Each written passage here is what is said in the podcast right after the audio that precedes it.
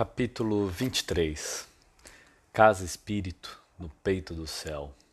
Dionísio se banhou na tinta indígena, urucum, genipapo e açafrão da terra, formas e cores de Kusama.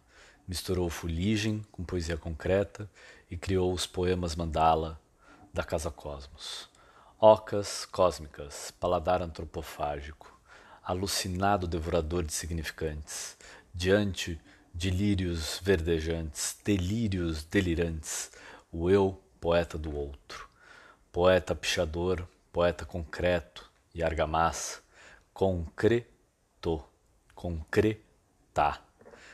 O que conto quando creio estar no concreto que crio, poeta de ocas e casas, poeta do tempo que não está na tempestade, poeta do cosmos de cada átomo, poeta do fogo que escorre, da água que arde, poeta que casa o acaso na estadia da estrada, poeta de oitenta mundos em mudos muros de uma casa fogo-rio, venha Júlio Verne para a poeira cósmica de uma casa 880, poesia pó, poesia atômica, fragmentos eu, fragmento seu, fragmentou-se.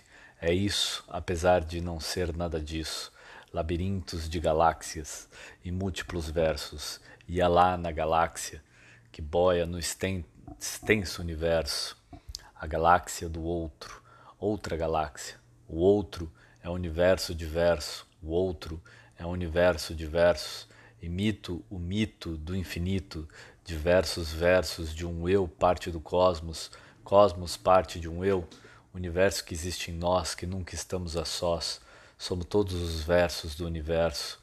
Universo não é verso único, universo inverso, submerso no imenso verso, denso inverso, feitos de cosmos nós somos.